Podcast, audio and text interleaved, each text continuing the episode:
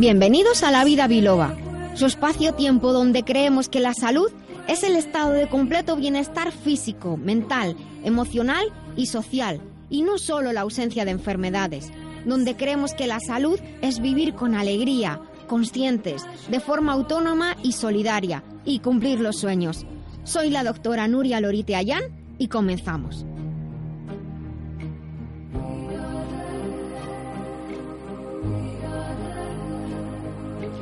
Muy buenos días a todos, sean bienvenidos de nuevo un sábado más a este su programa La Vida Biloba. Quizás nos están escuchando en directo, pues no sé, haciendo las cosas de la casa, haciendo la compra, quizás haciendo ejercicio en la calle o en su gimnasio o en su casa, quien vaya a saber.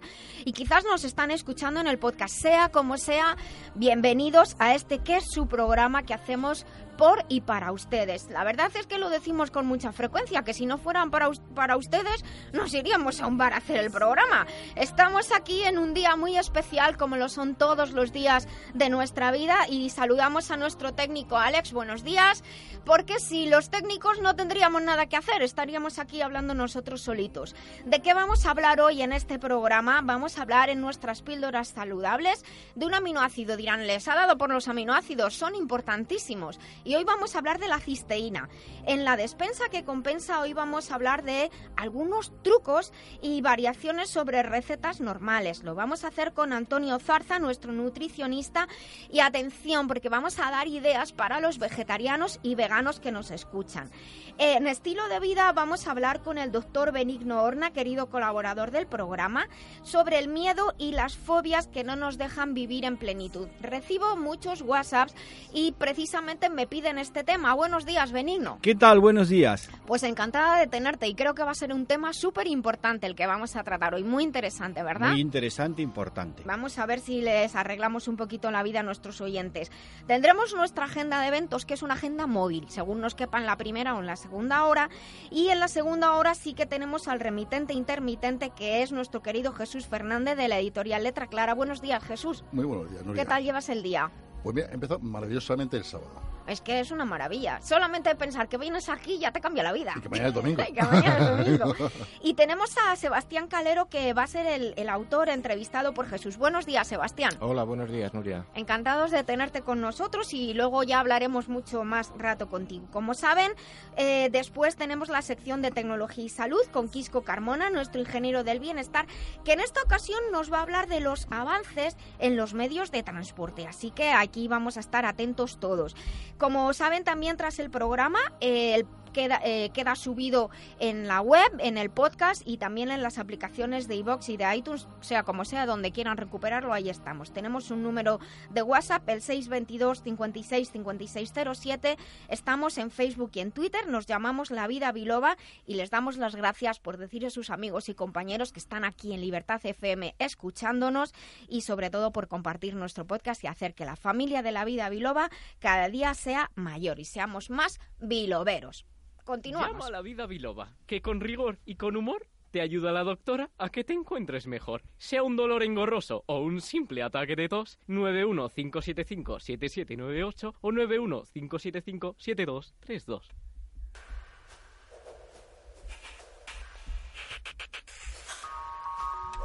Bueno, pues estamos, como hemos comentado en nuestro sumario, en la sección de las píldoras saludables. Es una sección que dedicamos a hablar de nutrientes y de algunas sustancias que son muy importantes para nuestro organismo. En algunas ocasiones la dedicamos a hablar brevemente sobre algunas afecciones y cómo podemos ayudar, pues como digo, con, con nutrientes o incluso con algunos suplementos.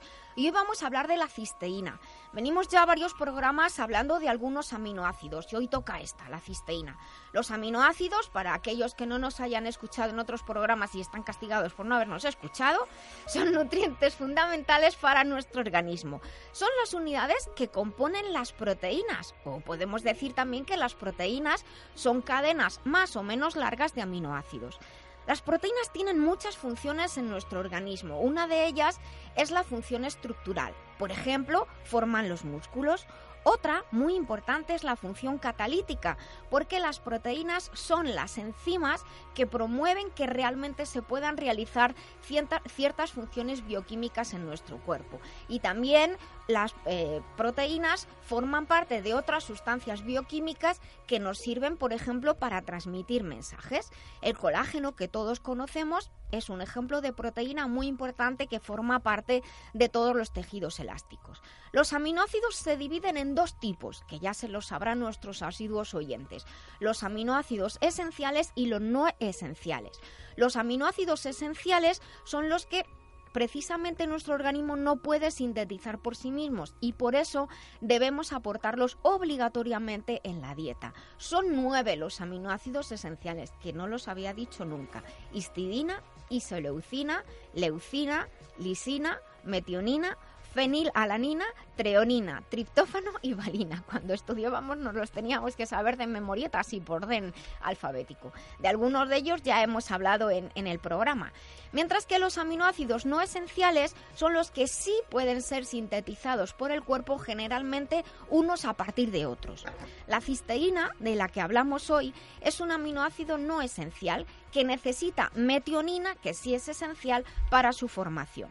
Hemos dedicado el episodio 58 a hablar de la metionina. Hoy estamos en el 59 y vamos a hablar de la cisteína. Necesitamos metionina para que eh, para las propias funciones de la metionina y para tener cisteína. Existe además una forma especial de la cisteína que es la cistina formada por dos unidades de cisteína que se llama cistina. Parece que estoy haciendo un lío de palabras. Nuria, una preguntita. Dime. ¿Cuáles son las funciones de la cisteína en el organismo? Eh, me encanta que me haga usted esta pregunta. Lo que haga falta. La cisteína actúa como protectora, protege tanto al hígado como al cerebro de la acción de diferentes toxinas. También actúa como antioxidante porque es un precursor del glutatión o glutationa, que funciona en el hígado y se forma junto con la glicina y el ácido glutámico, pero la disponibilidad de la cisteína es esencial para poder eh, formar la glutationa. También protege al organismo contra el daño por radiación, por ejemplo, y promueve la recuperación de heridas, eh, por ejemplo, en el caso de quemaduras. Ayuda a quemar grasa y participa en la formación de los músculos como otros muchos aminoácidos. Nuria, una pregunta. ¿Nos puedes ampliar un poquito más este tema?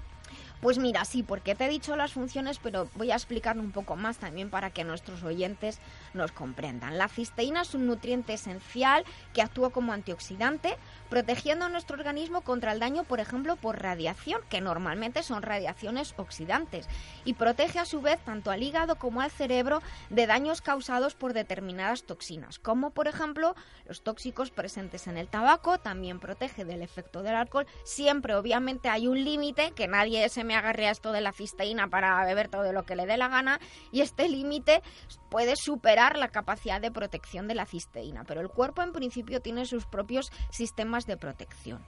Recientemente se ha descubierto que puede ser un nutriente interesante en el apoyo de la pérdida de peso y el control de peso, ya que promueve que el cuerpo pueda quemar y utilizar las grasas. Además, participa en la formación de los músculos, como he comentado, lo que ayuda, por ejemplo, tras accidentes, traumatismos o cirugías. Posiblemente a nuestros oyentes les sonará la N-acetilcisteína, que se puede conseguir como sustancia aislada y que ayuda a romper ciertos enlaces en las mucosidades, haciéndolas más fluidas, pero eso se utiliza en casos de tos con mucha flema o cuando nos cuesta trabajo así con la tos sacar la flema. Nuria, una pregunta. ¿Dónde encontrar cisteína? Pues mira, los alimentos más ricos en cisteína son lo de origen animal, las carnes, los pescados, los huevos, los lácteos y los derivados. Ahora, de origen vegetal también hay fuentes importantes, las legumbres, hortalizas y verduras, cereales, semillas y frutos secos. Algunas circunstancias especiales, esto es muy destacado, hacen que la cisteína se considere temporalmente esencial, como por ejemplo en niños muy pequeños, en los ancianos que tienen un metabolismo más lento y en personas con alguna enfermedad metabólica y en los llamados síndromes de mal absorción. De hecho, algunas personas, sea este caso o porque prefieren tener una mayor cantidad de cisteína, optan por la suplementación. Es muy importante elegir una marca de calidad que les ofrezca la L-cisteína, eh, que es la forma activa, L-cisteína. Lamberts Española, representante único de Lamberts Healthcare desde 1989. Suplementos nutricionales a la vanguardia de la nutrición responsable.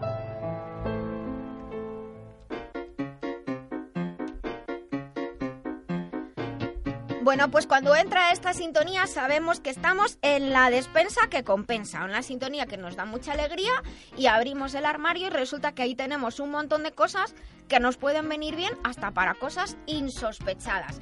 Y para hablar de esta sección tenemos a Antonio Jesús Zarza. Buenos días, Antonio. Buenos días, Nuria, ¿qué tal? Pues muy bien, muy contenta de, tenerte aquí y sobre todo porque hoy hemos preparado una sección que a mí particularmente me encanta. Espero que aquí a los oyentes y también a los que tenemos en el estudio les guste y les vamos a dar una sorpresa. Porque vamos a hablar de, de salsas, pero salsas que podemos emplear lógicamente para hacer nuestras comidas, pero que vienen muy bien para aquellas personas que son alérgicas a ciertos ingredientes, ahora verán, o que presentan algún tipo de intolerancia alimenticia o bien que llevan un tipo de alimentación concreta. Por ejemplo, los vegetarianos y veganos tienen ciertos problemas a la hora de, hacer determinadas salsas. Además, estas salsas que hemos seleccionado son hipocalóricas, o mejor dicho, de otra manera, la cantidad de energía de la salsa que de las salsas que os vamos a contar es inferior a las que podemos encontrar en el formato comercial, por lo que vienen muy bien para aquellas personas que quieren perder peso y se aburren de una alimentación un poco monótona. Les vamos a ayudar a romper un poquito los esquemas hoy. Y primero vamos a hablar de la mayonesa sin huevo, también llamada lactonesa, un nombre un poco raro. Este tipo de salsa viene muy bien para las personas alérgicas al huevo o intolerantes, por ejemplo, a la leche de vaca o tienen alergia a la leche de vaca y para aquellas personas veganas que no incorporan huevo en su alimentación. Así que no hay excusas para probar esta, esta salsa que nos va a dar mucho juego en la cocina. Y Antonio nos va a contar cómo se hace. Claro, Nuria, mira, vamos a ello. Es muy fácil y los ingredientes son leche de soja entera, un vaso a temperatura ambiente para que no se corte, un vaso de aceite de oliva, una pizca de sal y un chorrito de vinagre o limón. Pues es muy sencillo. Para que quede bien ligada, como hemos comentado anteriormente, hay que dejar que la leche esté a temperatura ambiente. La temperatura de la leche tiene que estar a la misma temperatura que la del aceite. Colocamos los ingredientes en un vaso alto y lo fatimo. Eso. Muy fácil. Este tipo de salsa viene muy bien, como hemos comentado antes, para las personas que son intolerantes al huevo o a las proteínas de la leche de vaca, lactosa y para aquellas personas que son veganas o vegetarianas. Pues yo voy a contar la, siguiente. Lo que voy a explicar va a ser, atención, una salsa barbacoa. He de decir que esta me encanta. Voy a contar los, los ingredientes. Y sé que mucha gente nos escucha en directo y luego nos vuelve a escuchar tomando nota. Así que lo digo. Dos o tres dientes de ajo machacados, media cebolla, vinagre de manzana, dos cucharadas de miel, tomate triturado, una pizquita de cayena o esto ya cuestión de gustos 3 cucharadas de aceite de oliva, sal, pimienta negra molida, Jesús está poniendo una cara, y un poquito, un como medio vaso de leche de soja, pero entera. Dime, ¿qué querías decir? No, no, yo... Ya me estás escuchando, no, vale, luego, vale. Luego me quedo con la salsa esta. fácil de hacer y de hecho queda deliciosa. En primer lugar, rehogamos la cebolla con el ajo y un poquito de aceite. Una vez que la cebolla está dorada, añadimos la miel y dejamos a fuego suave, a fuego, fuego lento hasta que caramelice. Una vez que ha caramelizado y ya huele de maravilla, añadimos el tomate, la cayena, la pimienta, la sal y el vinagre. Dejamos reposar un ratito en el fuego hasta que espese bien la salsa y luego pues batimos. Cuando vayamos batiendo añadimos poco a poco la leche de soja en función de cómo nos guste la cremosidad que deseamos para esta salsa. Y al igual que la anterior, es perfecta para aquellas personas veganas, vegetarianas o que tienen algún tipo de intolerancia o alergia tanto al huevo como a la leche. ¿Qué nos cuentas tú, Antonio Jesús? Pues vamos con la última, Nuria, y la más llamativa. Una, una, boloñesa, pero con un toque diferente. Bueno, venga. Los ingredientes son garbanzos cocidos y triturados, aproximadamente un puñado. Tomate triturado, un vasito, tres dientes de ajo, media cebolla picada, una zanahoria pequeña, un vasito de vino tinto, medio vaso de leche de soja entera, tres cucharadas de aceite de oliva, nuez moscada, sal y pimienta. Es súper sencilla, es súper sencilla de hacer y comienza rehogando la cebolla, el ajo, la zanahoria rallada y los garbanzos triturados. Cuando esté todo doradito, añadimos el vino tinto y dejamos que reduzca por completo. Hasta seguido añadimos la leche, el tomate triturado, la, nuez moscada, la pimienta y la sal. ¿Sí? Y dejamos la salsa a fuego lento hasta que especie y adquiera la consistencia deseada. Pues la verdad es que me parece súper interesante y muy, muy especial. Es una salsa, como saben nuestros oyentes, normalmente que se utiliza para acompañar la pasta. Pues aquí la tenemos perfecta para acompañar la pasta en aquellas personas que presentan intolerancia o alergia al huevo o a la leche o bien por ideas prefieren no tomar ni huevo ni leche, por ejemplo, como los veganos. Y en realidad todo el mundo que quiera probar estas salsas puede hacerlo. Lo de Antonio yo creo que va a ser un descubrimiento seguro para muchas personas. Vamos a subir las recetas a la web y esperamos, Antonio y yo y todo el equipo de La Vida Biloba, que nos cuenten su experiencia y nos manden fotos de sus platos al Facebook de La Vida Biloba. En Facebook y en Twitter nos llamamos La Vida Biloba. Pues nada, Antonio. Muchas gracias, hijo, que esto está delicioso. Estamos aquí chupándonos los dedos ya hasta ahora. Muchas gracias, Nuria. Un abrazo muy fuerte. Hasta el próximo día. Gracias. Los productos de la radio para cuidar tu salud los encontrarás en globalmedicalzone.com y en el teléfono 697 13 45 22. Recuerda globalmedicalzone.com, tu tienda online de confianza con asesoría personalizada y en línea con el espíritu de la vida biloba. Porque la salud es el tesoro más preciado, globalmedicalzone.com. Eh, he escogido una canción para escuchar esta mañana de un grupo que me fascina que se llama Tear for Fears. El nombre del grupo significa lágrimas del miedo. Lágrimas de miedo. El nombre de este grupo está inspirado en un texto de psicología que se llama Prisioneros del Dolor y en un capítulo que habla sobre las pesadillas de cuando somos niños. Vamos a escuchar esta canción que se llama Mad World.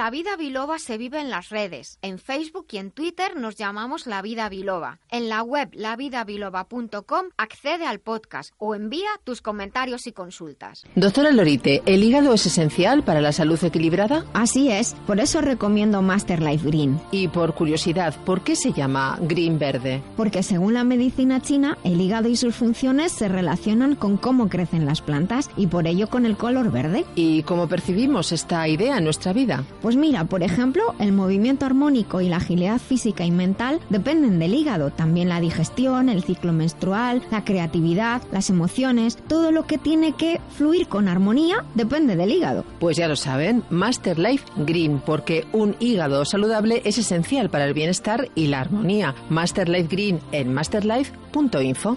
Master Life, maestría para cada momento de la vida.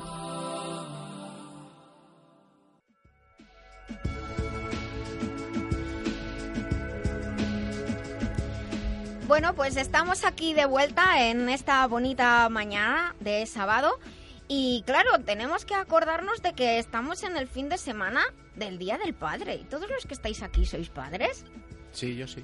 ¿Tú, Benito? También. ¿También? ¿Y tú, Jesús? También. Bueno, felicidades. Muchas gracias. Y en vuestro nombre, a todos los padres del mundo. Y voy a hacer una pequeña, no sé, un, voy a decir un pequeño detalle. Y es que la vida ha cambiado mucho. Ya las parejas, pues hay parejas que están intercambiadas, que antes estabas con uno y ahora estás con otro y cosas así. Entonces yo creo que, que esta opción de, de, ahora que estamos con otras parejas y tenemos a los hijos de otros en, en nuestra casa posiblemente, creo que es una oportunidad de que de dar amor a otras personas. Así que permítanme que felicite también a todos los padres que son padres de hecho, entre comillas eso, y que cuidan de, de, los hijos de su pareja como si fueran los suyos propios, dando ejemplo y teniendo un buen comportamiento, que me parece maravilloso. Yo quería puntualizar una cosa, Nuria, de lo que está haciendo alusión, que hay una cosa que es fundamental, que es el padre son de uno. Y tú puedes, dijéramos, ayudar a esa persona. Por eso he dicho padre de hecho. Efectivamente. ¿Eh? Que el padre de hecho, pero al fin y al cabo, esa persona, aunque a veces cuando la gente se separa le da mucha cosilla, pero eh, esa persona también está cuidando de, de los hijos, haciendo los deberes, preocupándose y creo que también pues es algo que tenemos que, yo lo digo como madre, pues agradecer ¿no? a, a las personas. ¿Algún comentario? Yo estoy por la idea de Jesús. Uh -huh. O sea, apoyo bastante, hombre, también la tuya, uh -huh. eh, porque realmente eh, los que pasamos por esa experiencia de vivir sin nuestros hijos, sí. pues nos costó muchísimo luchar por, por el, el, el, el, poder ser padres. Uh -huh. Entonces, eh, conozco un poco a Jesús desde hace muchísimos años, él me conoce a mí y comparto plenamente ese tema. Para mí lo más importante que he hecho en mi vida es el ser padre. Pues efectivamente, pues por eso los, los padres que, que sois padres, padres biológicos, y también yo sé que, que, que cuesta, pero con un poquito de, de respeto y de, y, de, y de corazón, pues a esas otras personas que están con nuestros hijos y los cuidan y los respetan, que nunca van a sustituir a tu, nunca nadie sustituye a tu padre no, ni a tu madre, eso, eso es así, eso está claro. Bueno, pues nada, felicidades a todos. Y hablando de esto de que estamos en el Día del Padre, en el fin de semana del Día del Padre, y quizás por aquí se traduce, no se transpiran algunas cosillas.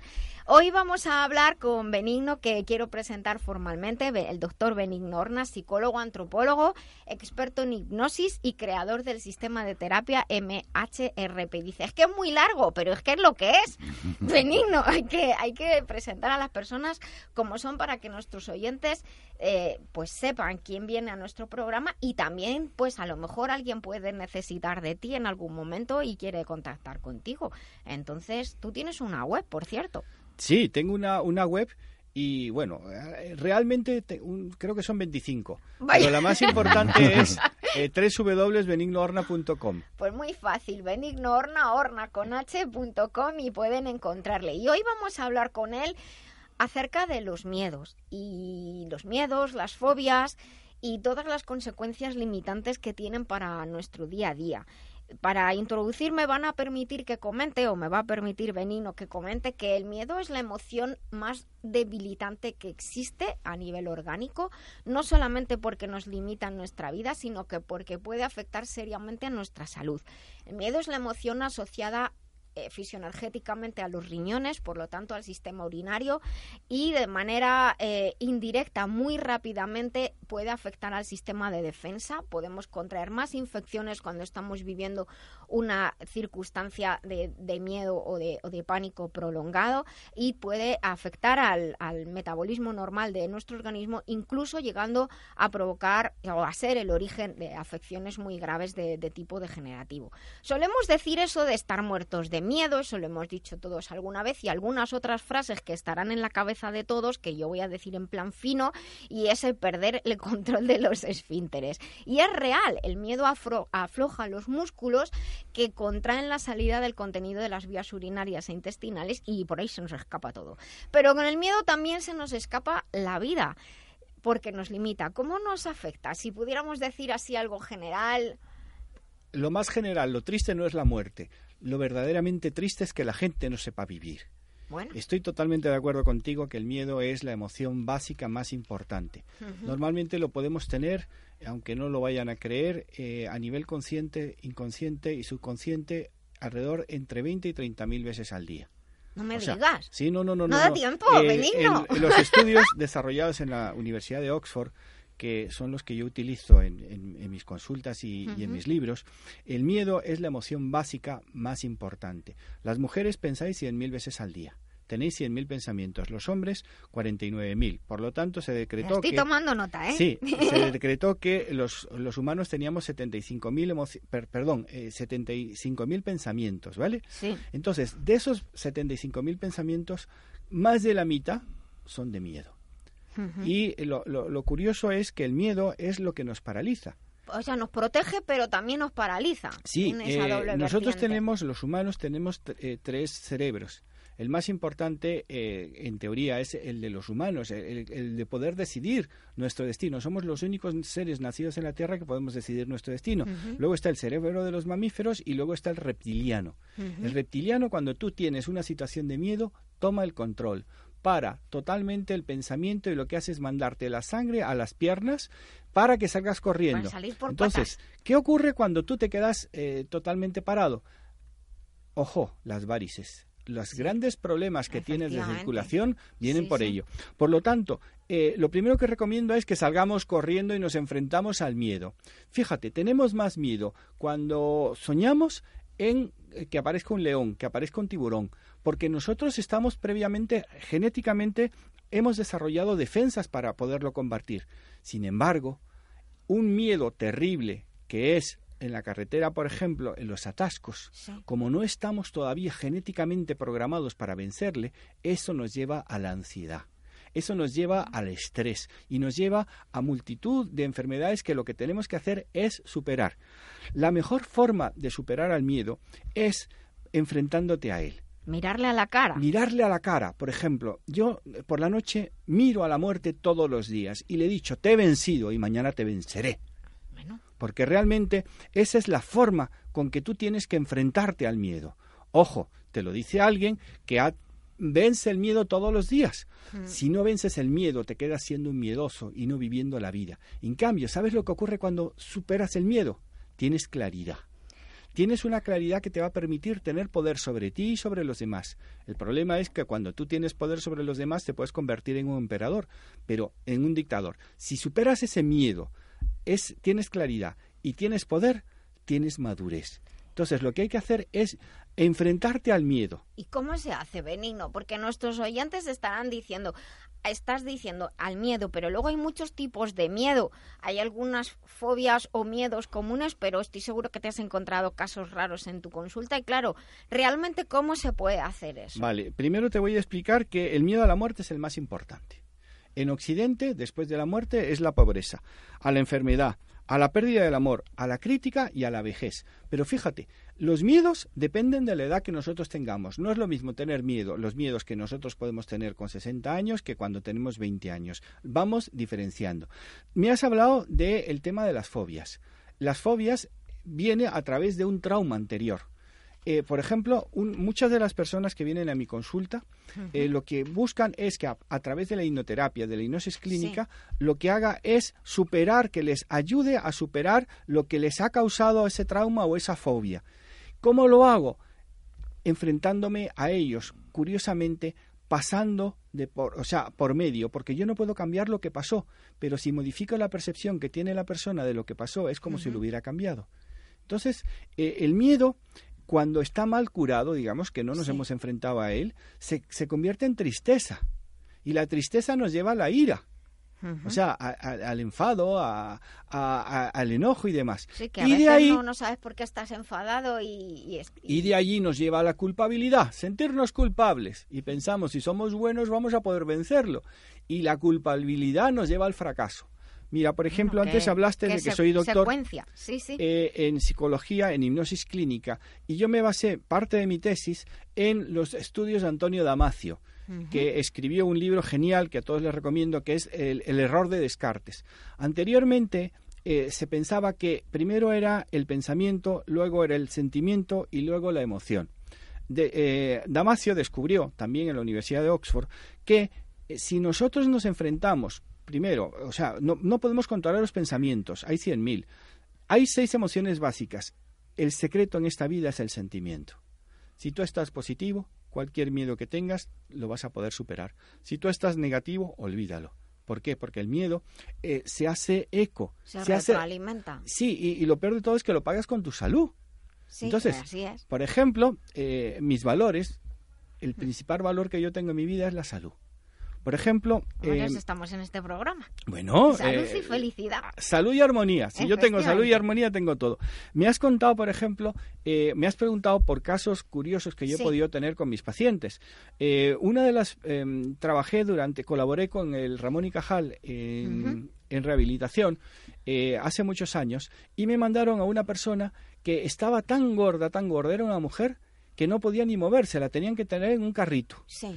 Pero ellos dijeron, el único que pueda ayudarla es el doctor Horna. Entonces vino a mi consulta cuando yo estaba en General, a General Pardiñas, la tuvieron que subir en el montacargas, y ella me decía que eh, no podía dejar de comer.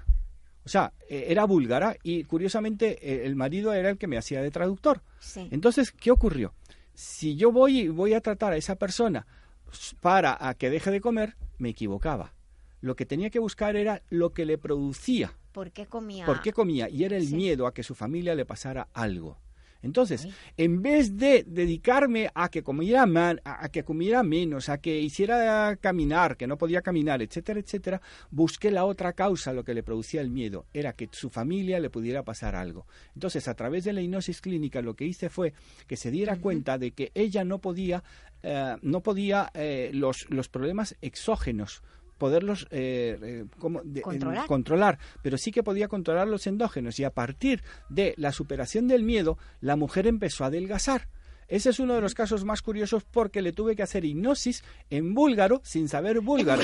Yo se lo iba, se lo iba diciendo a su marido y su marido lo iba haciendo. Sí. O sea, realmente es así. Y posteriormente del Ramón y Cajal también me vino un, un, un paciente, yo puedo decir paciente, que había tenido un accidente gravísimo en el coche se había matado sus padres y él se había quedado eh, encerrado en el coche y eh, lo tuvieron que venir los bomberos a sacarle. y él tenía un miedo terrible a muchas cosas, sobre todo a los ascensores y demás. Esto encerrado. Él me pidió, por favor, que le ayudara, porque eh, se había quedado responsable de un hermano pequeño que tenía síndrome de Down. Y para él la responsabilidad era máxima. Entonces me pidió, por favor, que le ayudara. Y en la Fundación Sauce eh, que yo trabajaba con o colaboraba con ellos en aquel momento, con John Curtin, eh, allí en una clase lo filmamos para poderlo subir a internet. Y subí cómo esa persona pudo superar su miedo. Hay, eh, si lo, buscáis, regresiones con PNL, Benigno Horna, ahí te sale. Son regresiones con PNL. Sí, ¿por qué? Porque él me pidió, por favor, que yo le ayudara a superar el miedo y nada más empezar, va y me empieza a hablar de una regresión. O sea, si yo no soy capaz de superar el miedo, ahí me quedo. Ya, ya. ¿Sabes? Lo que hice fue eh, tener eh, una mochila tan grande que yo me invento las cosas. O sea, no es que me lo inventen, los instrumentos los traigo y a partir de una regresión fue como pude ayudar a que esa persona eh, una hora después se pudiera subir en el ascensor. Y pudiera haber desbloqueado. Eh, desbloquear totalmente. Entonces, para eso, se, eh, para eso se utiliza la hipnosis. Ojo, estoy hablando de hipnosis clínica, cuidado, no estoy hablando nada con lo que sale en la tele de que... Nada de, no, no, no, no, no, de, de jugar ni la cosa del espectáculo, por así Entonces, la mejor manera de enfrentarme al miedo, perdón, de vencer al miedo es enfrentarme a él. Mirar, ¿a qué realmente le tengo miedo? Por ejemplo, a, que, a, dejarme las llaves del coche puestas, a dejarme las llaves de casa, a, a, que me, deje el agua puesta y, inunde al vecino. Entonces, ¿qué tengo que hacer? Bueno, primero, buscarme un seguro de casa. ¿vale? ser prácticos. Vale, hay que ser, prácticos. Y segundo, eh, mirar que estén los grifos cerrados. Por ejemplo, cuando yo me voy de vacaciones, quito el agua, quito el gas, etcétera, etcétera, ¿vale? Y cuando regreso, lo, lo, vuelvo a poner. Nosotros no podemos decir, no, no tengo miedo. Yo le pregunto a la gente, a muchas personas que vienen a mi consulta, bueno, ¿y a qué tienes miedo hoy? Si no, si hoy no he tenido miedo, y hombre, por favor, y les explico el tema.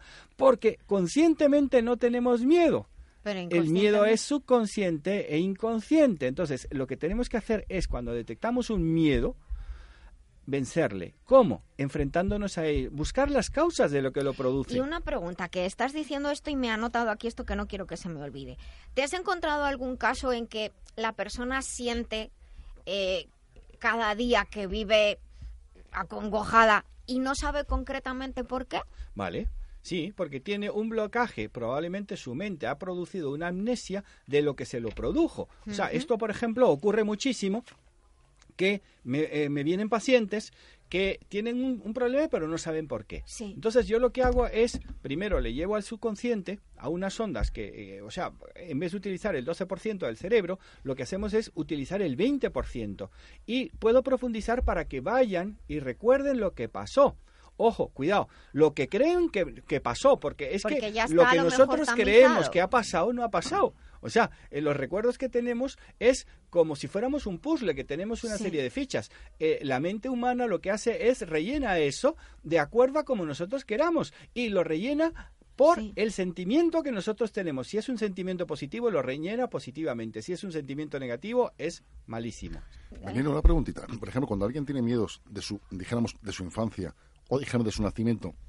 Te voy a poner un ejemplo muy práctico.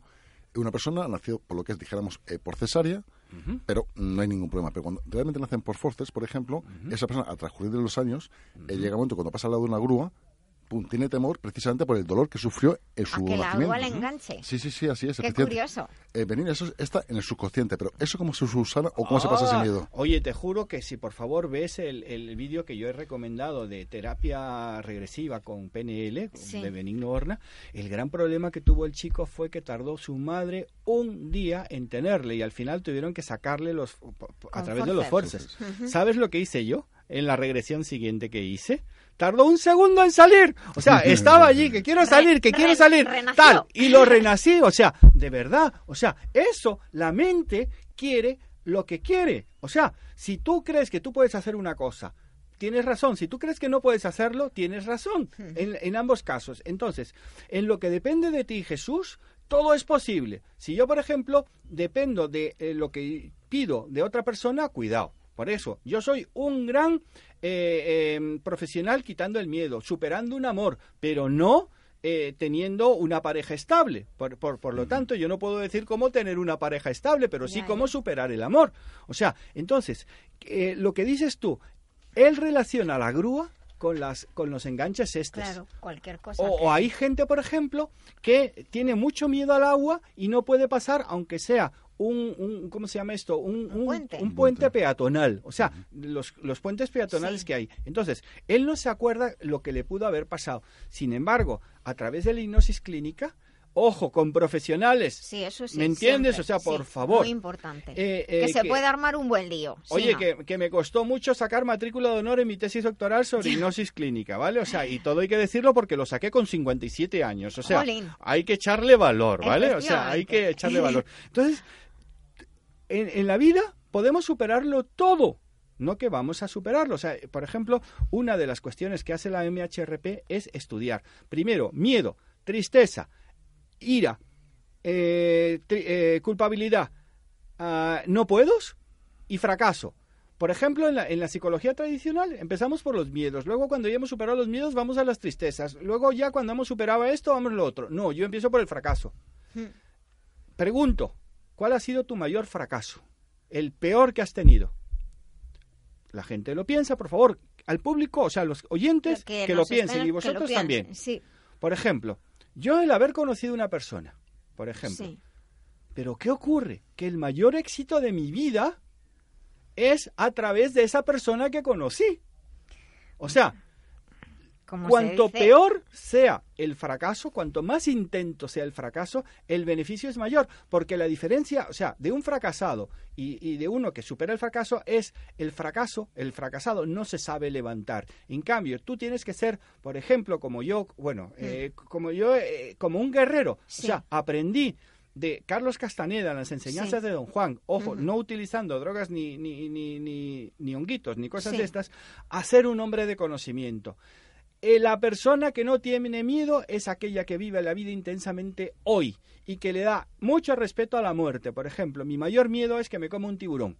¿Ah, sí? Entonces yo me convierto en delfín, porque realmente le tengo pánico y llevo aquí colgado delfines. Entonces, eh, fíjate mi seudónimo. En Madrid hay muchos tiburones, ¿eh? No, no, no, no, no. Yo, yo, te hablo, yo te hablo a los tiburones. Eh, tiburones, por ya, ejemplo, ya, ya, ya, eh, los, los, los, que están en la playa, ¿no? Entonces, realmente, me, los toreros, por ejemplo, son gente que tiene que superar su miedo. Eh, el, ayer vi una entrevista al, torero este que me parece el tipo más valiente del mundo, el que perdió el ojo, que, le, cogieron un montón de, Y él reivindicaba los toros, reivindicaba su trabajo, reivindicaba... Oye, pues yo admiro profundamente a ese hombre y lo siento que no recuerdo ahora mismo... Padilla. Padilla, efectivamente. Entonces, tú imagínate, Luis Miguel Dominguín hace muchos años decía, es que cuando empezaba la, la, la, temporada yo me veía a todos los toros que tenía que matar en fila. Entonces, ¿Qué, tenemos que hacer nosotros, los, los, los seres normales? enfrentarnos a nuestro miedo todos los días y vencerle, vencerle y vencerle. Benito, yo te hacer una alusión precisamente lo que estás hablando. Dice, un ganador nunca pierde, aprende o gana. ¿Vale? O sea, eso es como el intentar. Me voy a la guerra de las galaxias. el Jedi le dice, hazlo o no lo hagas, pero jamás lo intentes. efectivamente. O sea, tienes toda la razón, Jesús. Sí, sí, yo por ejemplo, me, no, efectivamente, hay curioso, porque por ejemplo el tema del miedo, yo una pregunta, Benigno, ¿la gente puede recaer el mismo miedo anteriormente? Que sí, hombre, eh, es cortar. Por ejemplo, eh, eh, el hombre es el único animal que tropeza sobre la misma piedra. Ahí va. O sea, ¿por qué? Porque tenemos tanto miedo que es lo que atraemos. Entonces, lo que yo hago, por ejemplo, es cuando le digo a la persona, a ver, ¿dónde se manifiesta tu miedo? Claro, o sea, que lo busque, que lo somatice y que coja una mano, por ejemplo, la izquierda y que vaya donde cree que se produce el miedo, donde él siente que se produce el miedo, lo atrape y lo saque y lo baje y lo escupa, lo, tire. Y de repente suba la otra mano, se conecte y que atraiga el valor. Y lo vuelva a poner directamente donde tenía el miedo. Claro, son contrapuestos. Ojo, y hay una cuestión, el miedo es cultural. Fijaros, eh, yo soy antropólogo hice mi doctorado en antropología y he trabajado con las tribus en cinco continentes diferentes. Y sabéis que el occidental es el mayor imbécil que existe, porque lo tenemos todo, tenemos el Real Madrid, el Barcelona, o sea, es lo que más nos envidian, o sea, lo que no pueden tener. la vida. No, de verdad, o sea, o sea, realmente nosotros tenemos todo. Sin embargo, somos unos cagados de miedo. Pero, pero también, pero antes fíjate, al principio del todo has dicho, tenemos miedo a la muerte, miedo a la pobreza. Eh, a lo mejor hay personas que nunca han vivido la pobreza y... Pues no sabes lo que se pierden. Y espera un momento, y un día nos hablabas tú aquí en el programa acerca del control, del control mental, del control social. ¿Puede también que los miedos que vivimos nos los inculquen? Todos. O sea, no todos, pero casi todos. O sea, realmente el bombardeo de publicidad que tenemos, o sea, de, de, temas exógenos que tenemos, realmente eso nos llevan a tener miedo. O sea, ¿y qué hace el vencer el miedo? Tener el último coche modelo. O sea, por ejemplo, ayer salía eh, en Madrid, o la semana pasada salió en Madrid, de que los coches de antes del 2006, diésel, no van a poder circular en, en no sé qué año, pues rápidamente, pues a mí se me produjo el miedo. Entonces dije, oye, ¿cuánto tiempo pasa? Lo analicé y lo canalicé, pero volviendo un poco al tema que te quería llevar. Los tribus primitivas viven sin miedo. no tienen miedo. Cuando nosotros éramos uh, neandertales y Homo sapiens, no vivíamos con ese miedo.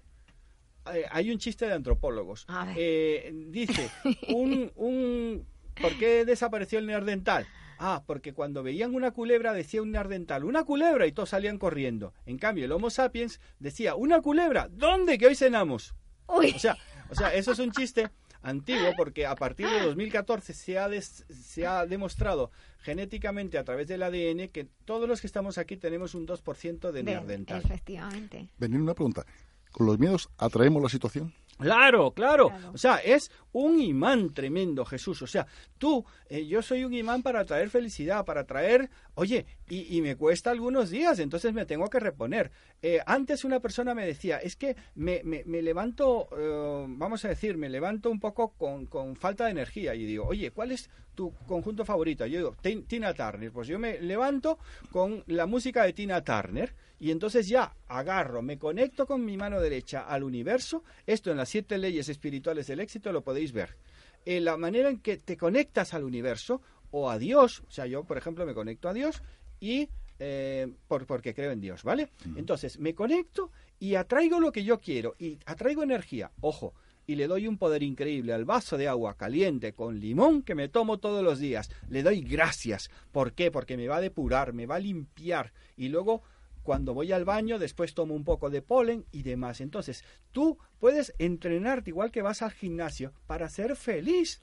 Pero tú siempre dices, Benigno, y por el tiempo que nos queda quiero, quiero insistir en esto o recordarlo, que tú siempre dices que efectivamente lo de atraer, no sé qué hacer, pero que hay que pagar un precio. Claro. Por ejemplo, está El Secreto, en la película El Secreto. En El Secreto te dicen, tú decides lo que quieres. Eh, eh, eh, piensa que ya lo tienes, disfrútalo. No, señor. Está mal contado, porque no te han dicho que tienes que, pagar el precio. Por ejemplo, si tú quieres algo, quieres estudiar una carrera o quieres estudiar no sé qué, cambiar de trabajo, tienes que pagar el precio. Nadie te va a dar nada gratis. Entonces, lo que tienes que hacer es, lo más importante no es lograr las cosas, el camino que emprendemos hacia las cosas es lo que realmente es importante. Y sobre todo aprender de la inteligencia emocional. La inteligencia emocional yo la empecé a aprender en el 2008. Mi vida fue terrible hasta el 2008, pero cuando aprendí inteligencia emocional dejé echarle la culpa a los demás, dejé de quererlo controlar todo, dejé de, muchas eh, situaciones que creía que eran de, de una manera. Entonces, ¿qué fue lo que hice? Aprendí a vivir mi vida hoy, el presente el pasado nos tiene que servir de trampolín, jamás de sofá. Entonces, ¿qué tenemos que hacer? No, no es que sea una frase. Sí, pero el concepto. Eh, es lo de la pobreza. Y no quedarnos yo nací muy rico, pero mi, abuelo me enseñó a que X meses o, X días al año tenía que ser pobre. Me tenía que ir sin dinero a un sitio a trabajar, sin identidad. Y por ejemplo, con, por, no, 15 no, ella era bastante mayor. Con 13 años, cuando venía a la feria de mi pueblo, nos íbamos a pintar los, los, establos, a ser de carpinteros. Y cuando salíamos después para tener dinero en la feria, nos íbamos a, a, coger café. O sea, mi padre, mis padres me ayudaron muchísimo para que yo le diera mucho valor al dinero y no me dieron paga. Yo recibí la primera paga cuando llegué a España y me convertí en un señorito. Pero en Panamá, yo nací en Panamá, mi padre me decía, tú vas a cobrar la mitad que los demás. O sea, y esto posteriormente lo leí en un libro que se llama Padre Rico, Padre Pobre. Sí. Es verdad. ¿Vale? De Kiyosaki. Y eso, por ejemplo, yo lo he, vivido. Por ejemplo, cuando la persona dice, no, no, no quiero vivir, digo, mira, tío, te voy a suicidar. O sea, te voy a hacer que te mates, te voy a llevar a una isla, te voy a hacer de náufrago. Y verás cómo sale adelante esa persona. La gente que tiene miedo a vivir no vive vive las novelas, vive la vida de los demás, vive las series, o sea, no vive su propia vida. Entonces, engánchate a la vida, pégale un mordisco y lo mejor, es cuando lo has perdido todo. ¿Por qué? Porque la gran causa del miedo no es el miedo, es la incertidumbre. lo que te hace todo el daño del mundo es la incertidumbre y me lo he dejado para el final, como para el postre, ¿vale? O sea, la incertidumbre, por ejemplo, yo tengo miedo a que pase tal cosa. ¿Cómo supero ese miedo? Piensa, quita la incertidumbre y que lo has perdido todo y empieza a construir. el equipo A no tenía miedo, MacGyver no tenía miedo. O sea, por ejemplo, a los marines les enseñan a no tener miedo Entonces, a enfrentarse a él, ¿sabes? Entonces, ¿Qué tienes que hacer tú? Oye, pues no vas a ser MacGyver, no vas a ser el equipo A, no vas a ser un Marine o un Boinas Verdes, por ejemplo. Entonces lo que vas a hacer es vive tu vida como si tú fueras un hombre de conocimiento, como un guerrero, y tú, y tú, que tienes que luchar contra el aburrimiento, contra el miedo, contra la pereza, contra el hastío. ¿Y cómo? Sacando la espada diciendo yo voy a vencer. Por ejemplo, hay una propaganda muy buena. Lo haré. Sí, lo haré y disfrutándolo aquí y ahora. Muy bien, pues la verdad es que Benino nos está dejando aquí muy, muy sorprendidos. Eh, imagino que todos nuestros oyentes también lo están. Yo no hago más que tomar notas de las cosas que nos estás diciendo. Y, tengo aquí un montón de, notas tomadas, pero te pediría para, para ir terminando lo que, lo que nos queda de, de esta primera hora, te pediría dos ideas para nuestros oyentes acerca, de, acerca del miedo compren mis libros. Vale. ¿Vale? En Amazon. en Amazon. Vale. Pongan venir Noorna en Amazon y verán allí todos sus libros. Otra idea. Sí, eh, esto lo copié de Wall Street 2, ¿vale? Cuando, ¿Ah, cuando sale el de Wall Street 2 y va a dar una conferencia a Harvard, le dicen, sinteticen dos palabras. Eh, en tres palabras, lo, el mayor consejo que nos daría compren mis libros. Compren mis libros, ¿vale? Vale, vale, muy bien, pues hemos cogido tu, hemos cogido tu idea. Y bueno, y de todas maneras, Benigno es uno de los colaboradores habituales del programa y si acaso alguien necesita de, de su ayuda, pues hemos dado la web benignoorna.com y allí le pueden encontrar. Y de todas maneras, también a través de la web del programa, lavidabiloba.com, si nos escriben o nos mandan un mensaje, nosotros se lo mandaremos a él. Hoy creo que hemos hablado de un tema muy importante y creo que puede traer cola. Estamos eh, abiertos a, sus comentarios y sus sugerencias, porque el miedo es algo que nos afecta a todos, realmente. Pero el miedo también nos impulsa a hacer cosas, ¿eh? O sea, el miedo no es negativo, no hay que quitarse el miedo. Lo que hay que hacer es como una ola, saberlas, que la séptima hora es la buena. Hay una cosa muy importante para mí que está asociada al miedo directamente a nivel orgánico es el miedo va intrínsecamente relacionado con la fuerza de voluntad. Por lo tanto, del miedo se sale con fuerza de voluntad. Lo que no puede, lo que no te mata te hará más fuerte. Exacto, sino hacer, no solo desear, sino, sino hacer. Entonces, lo que, lo que vamos a hacer a continuación, que ya se nos va acabando el programa, es comentarles que tenemos en la web, la, eh, lavidabiloba.com, sabe que es la web de nuestro programa, ahí tienen toda la información acerca de cómo entrar en el programa, descargar el podcast, y tenemos también un calendario de eventos donde si alguien que nos está escuchando quiere que anunciemos nuestros eventos se puede poner en contacto con nosotros y la escuela biloba.es les anuncia que tiene en su web biloba.es diversos vídeos sobre eh, distintas informaciones que les pueden venir bien. Por ejemplo, hay un vídeo sobre cómo preparar un botiquín natural en casa con las ayudas más frecuentes para aquellas afecciones leves que normalmente solucionamos en casa. Un botiquín natural muy interesante para mayores y pequeños. Hay diferentes diferentes seminarios y conferencias que pueden solicitar desde la web biloba.es y ya vamos terminando y seguimos juntos en la segunda hora del programa. No se nos vayan, e inviten a sus amigos y díganle que estamos aquí, Libertad FM.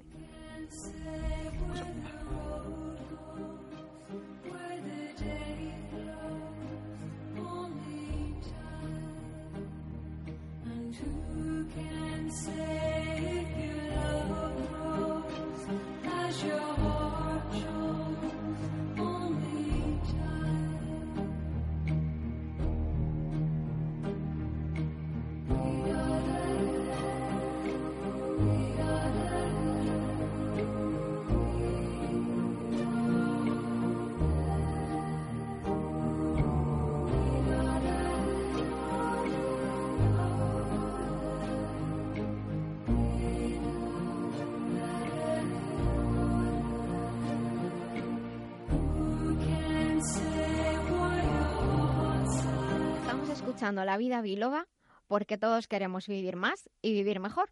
Llama a la vida biloba, que con rigor y con humor te ayuda la doctora a que te encuentres mejor. Sea un dolor engorroso o un simple ataque de tos, 915757798 o 915757232. Pues ya estamos aquí en la segunda hora del programa, en la segunda hora de La Vida Biloba. Seguimos con Alex aquí que hace que esto sea posible y les llegue a todos ustedes. Y en esta segunda hora pues vamos a tener a remitente intermitente, vamos a tener nuestra sección de tecnología y salud, eh, vamos a tener también nuestra sección de consultas y no sé, lo que, lo que vaya surgiendo también porque este programa pues se va adaptando a, a lo que venga. Tenemos aquí prácticamente una hora por delante, así que vamos a compartirla con, con todos ustedes.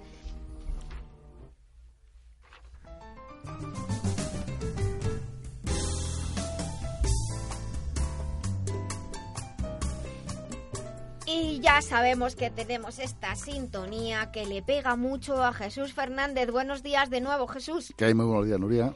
Pues hoy nos has traído aquí a un invitado que es Sebastián Calero, escribano. Buenos días, Sebastián. Hola, buenos días, Nuria. Y tú como que estuviéramos aquí nosotros hablando, tú tranquilo, plenamente de, tranquilo. De escuchar al doctor Benigno Horna, la verdad que estoy un poco anonadado. Bueno, no me extraña, no me extraña, pero, pero porque hemos estado hablando sobre los miedos, sobre las fobias y Benigno es un, es un sabio, la verdad, y además tiene una manera de contar las cosas muy, muy pasional que nos llega, nos llega a todos. Bueno, pues nada, Jesús, te, te dejo el mando del programa, eh, a ver qué nos cuenta Sebastián y me permitiréis que haga yo también algunas preguntillas. Por supuesto, y para mí es todo un placer. Buenos días, Sebastián. Buenos días, Jesús. Hoy te toca a ti. Hoy me toca. Hoy tengo aquí delante mía lo que es los tres libros en la búsqueda eh, del cielo de Pedroche, Moraspungo y de Tandil al cielo de Madrid. Es un ensayo. Tengo El viaje, que lo has compartido como coautor con Daniel Carcedo y tú. Y luego tengo el tercer libro que es El tiempo que pasó de Sebastián Calero Escribano. Sebastián, lo mismo que te hablas, un relato, la búsqueda, investigaciones. Realmente, ¿tú realmente qué te motiva en la literatura? Eh, bueno, en principio fue como una forma de expresar lo que sentía en, en un momento dado. No es mi intención sentar cátedra en ningún, en ningún apartado. Es una manera de, de decir lo que siento y, y, ya está. Pero aquí, por ejemplo, la búsqueda es un homenaje a tu tierra, a Córdoba. Sí, sí. Es un lugar maravilloso. No lo conozco personalmente. Me invitaste a la presentación que me fue fatal ir, precisamente fue en el mes de agosto, creo recordar. Sí, sí. Es decir, concretamente, en el 2 de diciembre se presentó lo que también aquí en Libertad 8, aquí en Madrid, y mezclas lo que es la historia de tu pueblo con poesía, con ensayo, con fotografías. Mm, luego, por ejemplo, es un ahijado de Madrid, precisamente, que te cobijó hace ya muchos años. Eh, tienes aquí una hija, tienes una esposa, tú actualmente trabajas en un centro comercial. Dicho así, de tienes una esposa, parece que pudiera tener cuatro o cinco. Ah, no, bueno. es una. No, hombre. Yo sé que es una mujer. Desde aquí le mando un fuerte abrazo, que la conozco personalmente, es una mujer maravillosa. Eh, Sebastián, una preguntita que, por ejemplo, mm, tú con, con Daniel, por ejemplo, soy compañero de trabajo, ¿cómo hiciste el, el libro El viaje? Mm, Bueno, pues fue una serie de reuniones. Eh, él también tiene mm, una forma de, de, expresar muy parecida a la mía y entonces nos juntamos y, y, de ahí nació el viaje en estas reuniones. Y luego tengo lo que es el último, que es el libro, precisamente, que es El tiempo que pasó. El tiempo que pasó, en principio, cronológicamente es el primero, porque fue, digamos, lo que primero empecé a, a escribir, ¿no? Uh -huh. Con 13 años aproximadamente. ¿13 años? Sí, sí, más o menos. Entonces iba escribiendo cualquier cosa que me parecía y lo tenía allí arrinconado y dije, bueno, ¿y por qué no? Lo que pasa es que me daba un poquito de, de miedo, vergüenza, porque es como un poquito abrir el corazón. Entonces, pues es lo más... Mmm, íntimo. Lo más íntimo, sí, por llamarlo de alguna manera. Te desnudaste ante las sí, letras. Sí. Del cual yo aquí, por ejemplo, veo que también mezclas con fotografías, parece que también pintas, ¿no? Están eh, hay... Sí, sí, eso ya es de la última, de la pues última época. Sí, me apunté a un curso de pintura para porque es otra de mis pasiones y para poder ilustrar, hacer algunas ilustraciones. ¿Te atreves a leer alguna poesía? Sí, cómo no. Cógete la que quieras. Vamos a ver. Bueno, pues aquí estaba vamos buscando dónde, Sebastián. Si tengo alguna marcada, si no sé. Bueno, vamos a leer esta, por ejemplo, que se titula Alma de Camino, que puede ser dedicada, digamos, a toda la gente que tiene que salir de su tierra, inmigrantes, porque eso es una constante en mi vida. Se titula Alma de Camino. Alma de Camino, recorriendo el camino de vuelta otra vez. La nieve blanca cubría el paraje, como un sentimiento. Unos ojos miraban tu blanca pureza, sin saber si algún día te volverían a ver. Un camino tantas veces recorrido, cuántos sueños, cuántas alegrías, cuántas tristezas quedaron en ti. La noche sorprendía la marcha, y la luna miraba mis ojos escondidos detrás de un cristal. Sin poderlo evitar, yo lloraba mis sentimientos. El camino me alejaba de mi hogar. Al cubrir el camino, pensaba en volver al arroyo que me acompaña en mi camino. Hoy el tiempo pasado me hace recordar que mi alma quedó en ese camino y he de recorrer pensando en volver otra vez por el mismo lugar. Veré la nieve caer en esa inmensa soledad y lloraré por el tiempo pasado que no volverá. Yo soy alma de camino que un día por fuerza hube de recorrer, sin saber que en él mi vida dejaba. Yo pensaba, esta es la última vez que te recorreré. Pero hoy mi alma me llama. Se quedó llorando con miedo, con frío, detrás de montañas cubiertas de nieve, en ese camino donde mi alma he dejado. Mientras me alejaba, volvía de amar, y mis pensamientos me hacían llorar. Y miraba al cielo, y miraba al suelo, mientras mi alma en el camino se quedaba. Hoy mi alma me llama y he de volver, recorrer ese mismo camino una y otra vez, ver la nieve, sentir el frío de ese camino que guarda mi alma y hoy quiero volver a recorrer. Me gusta. Bueno. ¿Sigues escribiendo, Sebastián? Sí, sí. Es una forma de, de expresar y de decir lo que siento.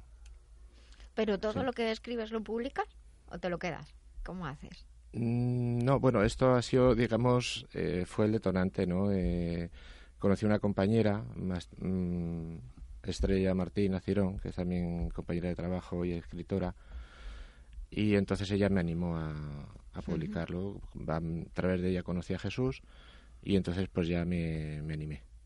Y dije, venga, me lanzo. ¿Y, qué tal la experiencia de ver Bien, muy buena. Es una ilusión y es un, algo muy personal, ¿no? ¿Qué te, qué te ha aportado a tu vida? Aportarme, ya no sé si, si decir, eh, como eh, es una forma de expresarme, ¿no? De no guardármelo todo para mí, ¿no? En principio decía, bueno, esto, ¿para qué lo va a leer nadie, no? De hecho, no quería que lo leyera nadie. Ah, en un principio, no, no, no. O sea, pensaba quemarlo. O sea, directamente. Sí, sí, sí. Y luego un día ya pensé, murió mi hermano, que fue el detonante mayor en, en el año 2012, hace ya cinco años, y fue el detonante de que me hiciera escribir, o sea, publicarlo. Sí, publicarlo. O sea, ya publicarlo que otros leyeran. Eso, para que la gente lo pudiera leer. Compartirlo. Aquí, estoy viendo a Vanina, por ejemplo, haciendo alusión a lo que está, al programa, y entonces has hecho lo que es una poesía al problema del Alzheimer. Sí. Sí. Eh, ¿Sabes más o menos, nos puede decir más o menos, o de qué va el Alzheimer, o de hablarnos... ¿Por qué, ¿Por qué hiciste esto? Bueno, pues fue una experiencia que tristemente tuve que vivir con mi suegra.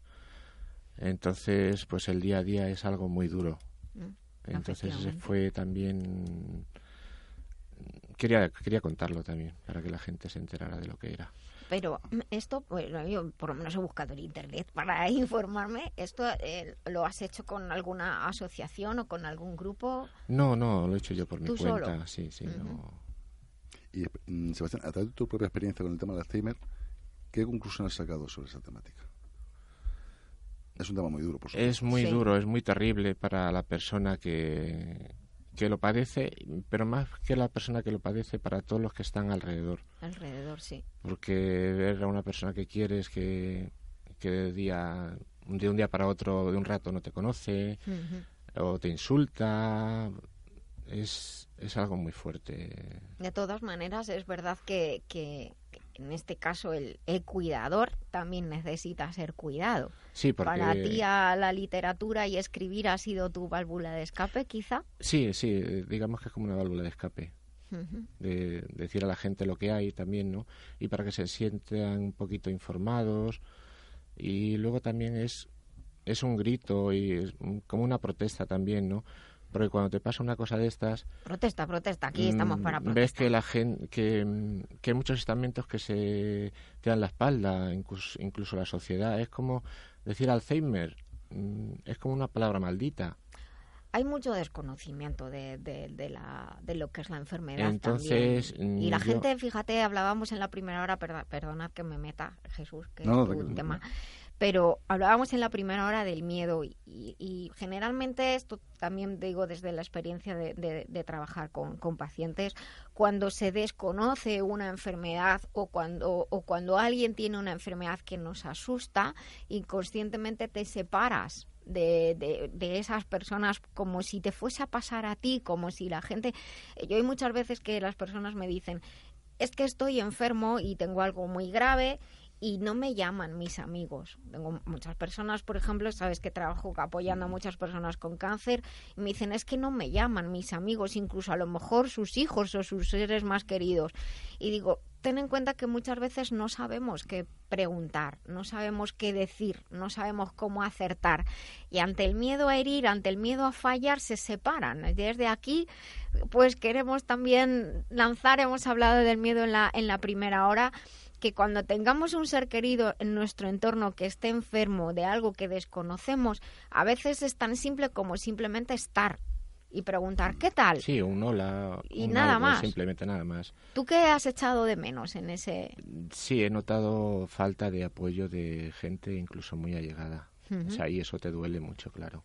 Y con tu libro, ahí, eso está escrito en tu libro. Sí, claro, está reflejado todo. Sebastián, en ese caso, ¿a qué te aferras tú viendo esa soledad?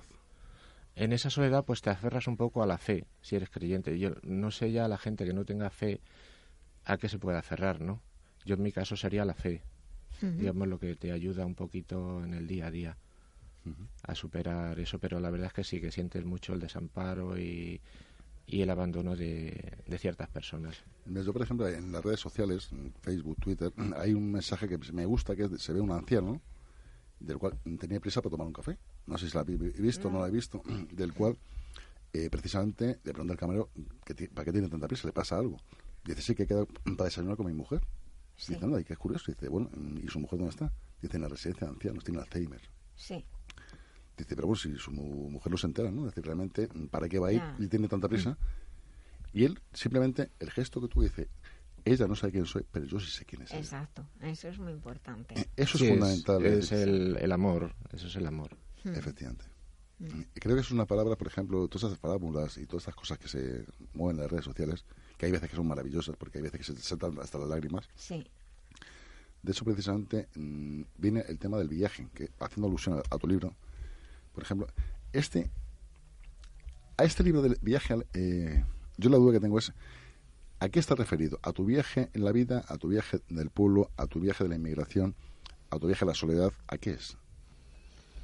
Mm, es un viaje, digamos, hacia el interior, ¿no? Hacia el interior de la persona, en este caso hacia el interior del corazón del hijo que ve el deterioro de su madre, que ve día a día. Y es poco más, es, es algo muy íntimo. No, no, no tiene nada que ver con, con lo otro. ¿Has recibido de personas que lo hayan leído algún comentario así que te haya resultado especialmente gratificante? Bueno, sí, de varias personas que me han dicho, pues es que lo he leído y me he emocionado. O otra persona que dice, es que me he visto reflejada porque lo he vivido también con un familiar. Entonces, sí, sí, en ese sentido sí. ¿Tú déjame, el libro un momentito. Mm, ¿A ti te marcó, Sebastián, el Alzheimer? Viviendo en la primera persona. Mm, sí, sí, un poco sí. Porque es, es algo que te absorbe todo el día y toda la noche. O sea, es algo presente, continuo y no, no tiene descanso, ¿no? No es como, digamos, un trabajo que tienes ocho horas de trabajo, vas, terminas el trabajo, desconectas y no, el Alzheimer, despiertas y estás con el Alzheimer. Te duermes y sigues con el Alzheimer y estás todo el día con ello. No, porque es una enfermedad muy... Mm. que, bueno, actualmente a muchísima gente le repercute, ¿no? Tú, Sebastián, en este caso, por ejemplo, mm, tú decidiste venirte a Madrid, por ejemplo, de tu tierra natal. ¿Nos haces el cambio de Andalucía a Madrid? Bueno, yo ten en cuenta que yo prácticamente toda mi vida he vivido en Madrid, entonces tampoco puedo echar no tienes recuerdos de menos. Tengo tengo recuerdos de la niñez, no, yo me encanta ir allí, o sea, estar con mi gente y pero claro, yo toda mi vida la he hecho en Madrid. Entonces, En cuanto a la vida, bueno, en el primer libro, en el de la búsqueda, es así se ve reflejado todos mis recuerdos que tengo de cuando vivía allí con mis padres, la forma de vida, todo, todo el cambio ese y luego que Madrid pues te acoge porque Madrid acoge a todo el mundo. Ahí de hecho hay una poesía que luego si quieres sí, pues te la leo. que, me, que, me gusta mucho. pues léela que no nos va quedando mucho tiempo. Porque aunque tienes aquí un libro que tengo que decir a nuestros oyentes que tiene una primi. Tiene aquí una primitiva que, está ya más pasada que pasada. ¿eh? O sea, que es que no te ha tocado. Así que te la dejo aquí. Sí, creo que no. Creo que no. Bueno, pues esta es, es una poesía dedicada a Madrid porque Madrid es como mi segunda casa, si no decir mi primera. Y entonces se titula Madrid, ciudad de acogida.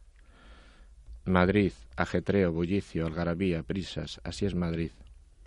Un lugar donde vivir, un lugar donde morir, eso es Madrid. Ilusiones, esperanzas puestas en el mañana, así es Madrid. Donde nunca es de noche y pronto amanece, eso es Madrid. Crisol que funde a todas las almas, así es Madrid. Un lugar donde nadie se siente extraño.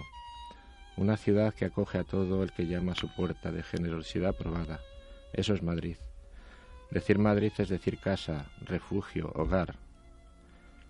Árbol que nos cobija y alimenta. Su bello cielo estrellado nos transporta a nuestro cielo. Decir Madrid es ver la sonrisa de un niño con un juguete en las manos. Decir Madrid es ver y sentir todas las cosas buenas que ofrece la vida. Por todo ello y mucho más, esté donde esté, siempre te llevaré en el corazón y te amaré. Vaya. Ah, Qué bien. La verdad es que, bueno, para los madrileños de nacimiento y los madrileños de acogida. ¿no? Efectivamente. Es decir, lo que es a los inmigrantes realmente. Pues nada, Sebastián, el tiempo ya apremia. Te quiero dar las gracias por estar con nosotros. Pues me ha pasado volando. Muchas gracias a vosotros.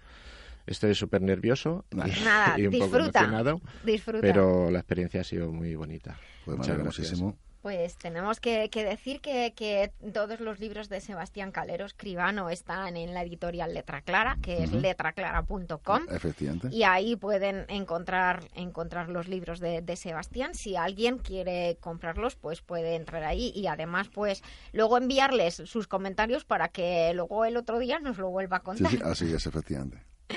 Pues venga, vamos a continuar el programa. Y aquí pues vamos con una canción para esta mañana y sea lo que sea lo que estén haciendo, disfruten y vivan la vida biloba con nosotros. Seguimos en unos minutos.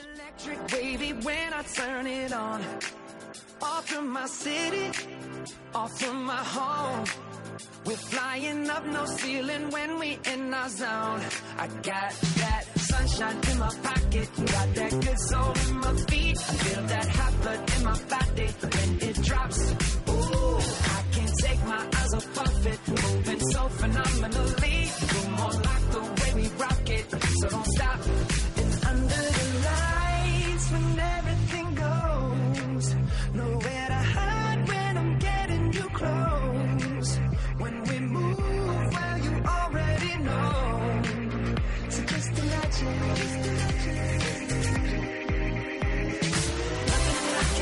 But you when you dance, dance, dance. Feel good, good creeping up on you. So just dance, dance, dance. Come. All those things I shouldn't do, but you dance, dance, dance. Ain't nobody leaving so keep dancing.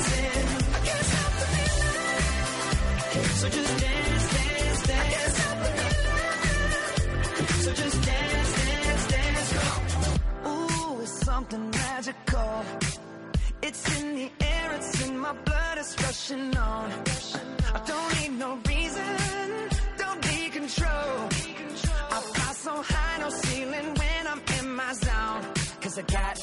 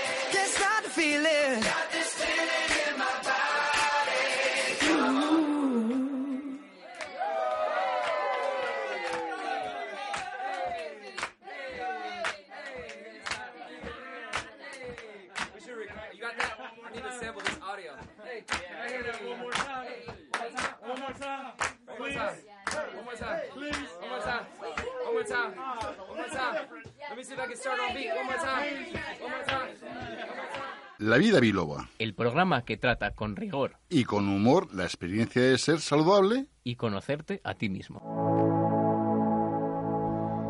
Bueno, pues después de haber escuchado esta canción que seguramente les ha hecho moverse, que se muevan los pies, ¿verdad? E incluso a lo mejor parar de lo que estén haciendo. ¿A ustedes les ha pasado alguna vez eso de estar escuchando música en, en el móvil a lo mejor y estar haciendo la compra y bailar entre, entre los... ¿Cómo se llama esto? ¿Cómo se llama lo donde cuando... eh, las góndolas o cómo se llama eso? Donde ponen las cosas cuando vas a comprar. Eh, No lo Los sé. pasillos, Los- los sí, pasillos. bueno, en los pasillos de los centros comerciales. Ahí bailan entre las latas de atún y las y los caldos de sopa. Porque a mí me ha pasado, la verdad, y no me da ninguna vergüenza. Me lo paso súper bien. Bueno, pues después de esto vamos con, con las consultas. Eh, tengo un par de consultas que, que he escogido entre las que han llegado. Saben que tienen la web lavidabiloba.com desde la cual pueden hacernos llegar sus, sus consultas. Y dice la primera, buenos días, he escuchado el programa en el que hablaron sobre endometriosis. Les recuerdo a nuestros oyentes que fue el episodio 58. Cada episodio tiene el contenido, así que es muy fácil también localizar un, un episodio anterior. Bueno, dice, hablaron sobre endometriosis y me llamó mucho la atención el testimonio. La persona que habló comentó que se trató con acupuntura y he mirado por internet algunas referencias de las que usted comentaba y claro, he visto que efectivamente además hay algunas sustancias específicas que ayudan. Mi hija tiene endometriosis y lo pasa bastante mal. Eh, ¿Hay alguna recomendación general o sería más aconsejable una consulta personal? Bueno, pues muchas gracias en primer lugar por, por escribir. Eh, lógicamente, como decíamos el otro día y como solemos comentar, pues cada caso es un mundo. Y si cada caso es un mundo, cada mujer con su ciclo menstrual es un mundo todavía mayor. Evidentemente, sobre todo en estos casos de endometriosis, y me escriben muchas personas por, por email para, para pedirme fórmulas concretas, y yo siempre les digo, hay fórmulas concretas, hay recomendaciones generales, pero en la medida de lo posible, lo mejor también es hacer una, hacer una, una consulta privada para tener un tratamiento eh, personalizado. Eso es lo más importante. De hecho, pues el caso de la persona que, que comentó su, su testimonio, pues así, así lo hizo y llevó su tratamiento con acupuntura y también con una suplementación específica. La acupuntura, de hecho, ya es una forma de personalizar el, el apoyo en el caso de, de la endometriosis, ya que en cada sesión se valora el estado en ese momento y se deciden los puntos a tratar. Generalmente, esto me lo suelen preguntar, hay unos puntos que casi todas las sesiones se van a utilizar, pero luego hay otros puntos que varían porque el ciclo menstrual es variable, no estamos igual los primeros días que los últimos días del ciclo y también porque la afección va progresando y la parte mental emocional es muy importante. Entonces, Sí es cierto que hay unas recomendaciones generales, pero igual que ocurre con el tratamiento convencional, afinar y personalizar siempre va a ser lo mejor. En el caso de las recomendaciones generales hay dos productos que les podría, les podría recomendar. Master Life Green ayuda a regular el hígado, que es muy importante para ayudar a, a controlar y a regular el ciclo menstrual. De hecho, también favorece la circulación sanguínea y ayuda con sustancias específicas que tienen una acción antioxidante y que pueden ayudar a controlar la inflamación que, eh, que, que, es- que está de base también en el tema de la endometriosis. Y para apoyar en este proceso también antioxidante y antiinflamatorio se puede añadir Master Life C Advance, que luego además la dosis se puede ajustar según cada persona, pero tiene eh, vitamina C, tiene acerola, tiene escaramujo y esto también ayuda sobre todo en los temas de, relacionados con, con el dolor, que es algo importante en los casos de, endometriosis. Eh, también hay un producto que ayuda en estos casos en los que digamos que hay tejidos que están creciendo, que no necesariamente son malignos, que se llama Master Life eh, Transferine, es un específico para ayudar a controlar el sistema inmunológico, el sistema nervioso el sistema endocrino. Yo normalmente también cuando recibo a las personas, aparte de preparar estos tratamientos personalizados, lo que también creo que es muy importante y suelo recomendar e- y enseñar es a enseñar a, a respirar, a relajarse. A mí me parece muy importante y luego pues yo suelo decir, mira, tienes que intentar ir a hacer eh, algún tipo de yoga, aprender, estar con un grupo, no siempre solo, eh, quizás un poquito de pilates, decir que se tiene tal enfermedad, porque es muy importante también que las personas que dirijan las clases sepan que, que tenemos algún, algún problema para adaptar los ejercicios a nosotros. Pero es muy importante, como digo, hacer algún tipo de yoga, tai chi o chikun viene muy bien para ayudar a integrar el cuerpo, la mente y las emociones. Así que como resumen, sería Master Life Green con C Advance y el nuevo producto Master Life Transferine que serían como base tres cápsulas al día en este caso. Bueno, si tienen alguna duda, pues pueden volver a escribir, no, no lo duden que estamos aquí para ayudarles. Y tengo otra, otra consulta que nos escribió Pepa, aquí sí nos puso el nombre de 42 años y nos dice, muchas gracias por el programa, pues gracias a ustedes por escucharnos. Lo escucho preparando las cosas para la comida y poniendo un poquito de orden en casa los sábados, que es cuando puedo ordenar. Entre semana imposible, bueno, a mí me pasa lo mismo. Y aquí viene mi consulta. Me pone muy nerviosa tener las cosas desordenadas, pero no me llega el tiempo. Y cuando me pongo nerviosa, la digestión la hago fatal. Y sobre todo en primavera, aunque también al final del verano. Me hincho, se me quitan las ganas de comer y me duele la cabeza. Eh, ya sé que va a decir que me relaje, ya me lo digo a mí misma y lo intento, pero es como la pescadilla que se muerde la cola. Peor de la digestión, más me duele la cabeza. ¿Alguna ayuda? Gracias, como decimos, pues Pepa. Pues Pepa, muchas gracias y además por ser tan sincera, porque es verdad que hay personas que dedican el fin de semana a ordenar y no sufren entre semana de lunes a viernes, pero parece que sí, que su caso es que se pone nerviosilla. Pues eh, efectivamente no le voy a decir que intente relajarse y que total no pasa nada, que a lo mejor hay que mirar para otro sitio y ya está. Pero bueno, vamos a intentar ayudarle en la parte orgánica. Y le podríamos recomendar también Master Life Green, 20 mililitros. Mm, Pues en principio una vez al día. Se puede tomar dos, 20 mililitros por la noche. Se puede tomar eh, antes de la cena, es lo mejor. Con de esto, de esta manera, vamos a ayudar a regular el hígado, la vesícula biliar, que son muy importantes para realizar una correcta digestión y también para ayudar a controlar esos niveles de estrés que nos están afectando negativamente. Y para ayudar a favorecer la digestión, eh, introduciríamos Master Life Papaya, que son unos comprimidos que están muy ricos y se toma uno o dos antes de cada comida. ¿De qué depende uno o dos? Depende de, de la cantidad. Por ejemplo, con un desayuno o una cena, con uno va a ser más que suficiente.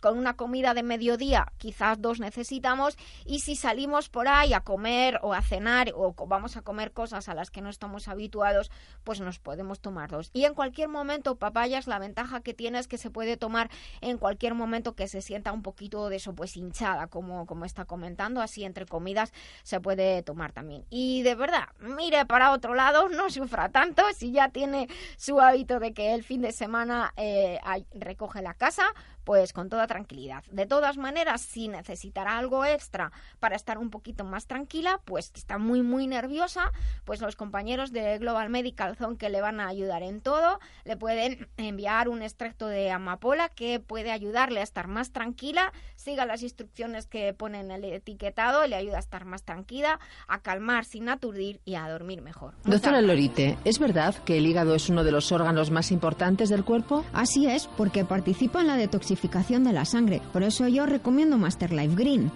¿Y esto cómo lo explicamos a los oyentes? En el hígado se realizan tantas reacciones bioquímicas que de él depende todo el cuerpo, incluyendo el sistema nervioso, endocrino, inmunológico, incluso el estado de ánimo. Pues ya lo saben, Master Life Green, porque un hígado saludable es esencial para el bienestar. Master Life Green en masterlife.info. Master Life, maestría para cada momento de la vida.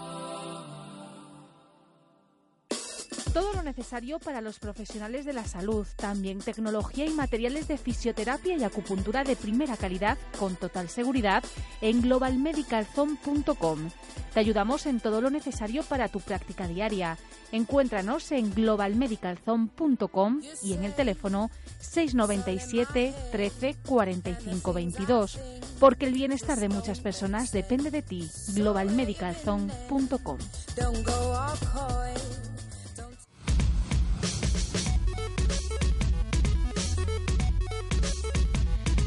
Bueno, pues ya pasadas las consultas y casi casi en la recta final del programa de hoy de la vida bi- biloba de hoy estamos en nuestra sección de tecnología y salud, lo que significa que tenemos a Quisco Carmona, nuestro ingeniero del bienestar de la empresa Jiménez Business y lo tenemos al otro lado del teléfono. Buenos días, Quisco.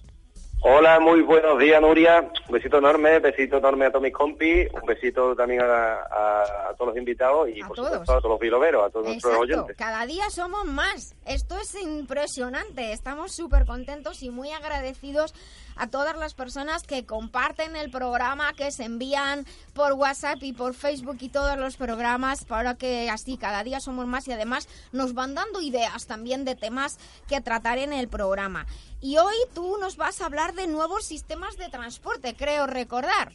Pues sí, por ahí vamos a, ir- vamos a intentar ir, hoy, ¿no? A ver cómo, que- cómo se da. Eso, así que a ver qué, a ver qué nos cuentas. Venga, que no, que Pues mira, eh, intrigada. como, como nuevos medios de, de transporte, ya sabemos los medios que hay a día de hoy, el avión, el tren, el barco, eh, los coches, autobuses, tal, un montón de medios de comunicación, de, de transporte. Transporte, sí. Eh, pues dentro de esos medios de transporte hay unas innovaciones que ya se están desarrollando, que algunas están muy cerca de, de ser ya una realidad y que en algunos casos pues ya se han hecho incluso los prototipos, las pruebas y tal que se están llevando a cabo. Y voy a empezar por la primera, que es Hyperloop, que es Sí. un tren que viaja a más de mil kilómetros por hora dentro de un tubo de vacío. Uy, madre Esto es- mía.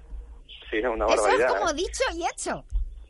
Sí, y bueno, esto de, de- en unos supermercados españoles Sí. hay unos tubos de dinero, tal, que es como unos tubos que se mete así el dinero, le Sí. presiona un botón y salen disparados a vete tú a saber a dónde van esos dineros. Sí. Pues, eh, pues más o nos menos no es el mismo sistema, no es el mismo sistema, voy a explicar un poquito qué es lo que es, pero es para que nos hagamos una idea, pues más o menos eso, pero con, con un montón de personas dentro y muy, muy, muy, muy grande. Vale. Pues Elon Musk, que mm, eh, es el quien desarrolló todo, esta, quien tuvo esta idea en el año, mil do- mm, en el año 2012, perdón, Sí. eh, fue promovido por SpaceX y una de las empresas que, la, que el desarrollo lo está llevando más lejos es Hyperloop One, que por eso Sí. se llama esto Hyperloop. Y aunque ahora mismo tiene problemas internos y, y demás y se puede retrasar su, su estreno unos cuantos años más, pero esto es un tubo do- con aire a baja presión y tiene una cápsula dentro que, que circula sobre un colchón de aire, ¿no? Y ahora dentro, lo que es el morro de la cápsula, pues tiene un compresor eléctrico, que ese compresor pues le transfiere alta presión de aire, que va desde el morro hasta la cola de, de lo que es la cápsula, y eso Sí. pues pro- pro- lo que produce es una levitación y una pequeña propulsión. Entonces, eh, aparte de que poner temas fotovoltaicos y tal, para aumentar todavía más, no solamente va a no consumir prácticamente eh, ningún tipo de energía, sino que aparte va a generar energía el, el mismo Ah, el mismo dispositivo, ¿no? Entonces Sí. también es algo ecológico y algo bastante interesante. Lo más importante que tiene el Hyperloop es que va a ser much- un transporte muchísimo más rápido, puedes hacerte mil kilómetros en una hora, por ejemplo, de Écija a Barcelona, o por decir, eh, Ah, un- sí, sí. de Sevilla a Barcelona, ¿no? Sí. Pues mil kilómetros lo puedes hacer ahora en, en una hora, el día que el Hyperloop pues, pues sea una tecnología, un medio de transporte que ya esté, que ya esté al, al uso de lo de todo el, eh, lo la ciudadanía en todas partes. Después hay, otro hay- tipo de... Espera, espera. ¿Hay alguna, ¿hay alguna previsión de, de para cuándo puede estar? ¿Lo, lo veremos? Como están teniendo problemas ahora, yo creo que eso va para largo. Esto no Sí. lo, yo no lo pienso ver hasta el año 2030, creo. 2030. 2025 mínimo, de ahí a 2030 seguramente. Y no pienso que, que haya... del- Nosotros seremos los viajes del IMSERS. Pues sí, bueno, podríamos, ojalá, ojalá estemos todavía por ahí y lo contemos. Por eso, digamos, por ¿te acordáis lo lo que decíamos hace un- Sí, 15 años? claro, claro, recuperaremos este podcast. ¿Por qué no? ¿Por qué no? Eh, bueno, voy a hablar de, de otro, el Clip Air, ¿no? Esto es un avión modular para pasajeros y carga. Dispone de tres cápsulas, es una especie como de avión en forma de U, en, en el que se le añaden tres, tres especies de vagones así en forma de, eh, como diríamos aquí en Andalucía, de supositorios gigantes. Y Muy bien, te ha quedado perfecto porque no me estaba Ha haciendo la idea de lo que era. y, y te- tengo hoy el día de tengo hoy ganas de tengo ganas de WhatsApp Venga. y esto además eh, serviría este tipo de avión lo bueno que tiene es que este tipo de cápsulas van a servir para que tú pases de las líneas férreas o marítimas a las líneas aéreas sin tener que hacer ningún tipo de transbordo sin bajarte siquiera de la cápsula están diseñados para que puedan eh, funcionar por a través de ferroviario y, después a través de aéreo, marítimo, etcétera. Un poco para, para aprovechar ¿no? un poco la, el tiempo, lo, pues todo- creo que es un buen sistema, la No, verdad. no, yo, mira, estoy pensando de, del AVE al aeropuerto sin bajar. Pues sí, Sí, sí. totalmente. Además, esa, esa es una de, las- de las ideas principales por las que crearon este tipo de, de proyectos, porque hay un par de ellos. Y en este en concreto, pues puede transportar tres veces los pasajeros de un, de un A320, que ya Ah, es en condiciones el, el avión. Y aparte, tiene muchísimo menos emisiones de CO2 y la mitad de los motores que tendrían los A320. Así que también es interesante eso, ¿no? Después hay otro, que este sí que está ya a punto de salir, se llama el Transi Elevate Bus, que es un tranvía para casi mil personas o incluso más. Es uno- un prototipo de 1400 que transita por encima de las autopistas de Shanghái y que, bueno, va a ahorrar, su propósito es ahorrar muchísimos atascos y, bueno, son una especie como de autobuses así en forma de túnel por Sí. el que pasan los automóviles por debajo de ellos. Ah, como Y- pues esto y suena ciencia y- ficción totalmente. Vaya, me estoy viendo más de una peli en la que pasan esas cosas.